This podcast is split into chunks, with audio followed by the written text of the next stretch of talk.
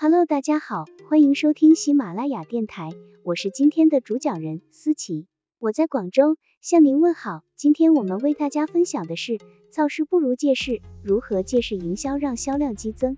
本文由谷歌成长指南团队出品，喜马拉雅平台播出。课程纲要：一、为什么应针对某些时刻和节日设计专门的营销活动？二、如何找到能引爆消费者情绪且适合企业进行借势营销的时机？三、如何做好借势营销方案并准备好营销材料？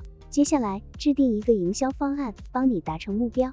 确定要在什么时间准备好哪些营销材料。特别需要注意的是，用户一般都会在特殊的时间节点来临之前就开始研究商品和特惠活动，所以你需要尽早规划。想一想，你是否要在特殊的时间节点对特定的产品或服务进行促销？例如，人们会在双十一疯狂抢购特价商品，所以这一天是很好的促销时机。虽然你是在针对某个时间节点制定营销方案，但是这个方案不应该是孤立存在的。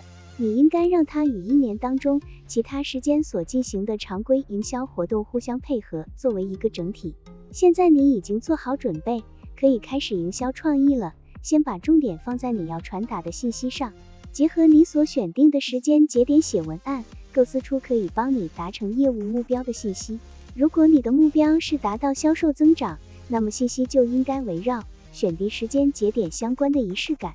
来展现你的产品或是服务是如何融入其中，发挥作用，满足消费者的仪式感的。好了，以上知识就是我们今天所分享的内容。如果你也觉得文章对你有所帮助，那么请订阅本专辑，让我们偷偷的学习，一起进步吧。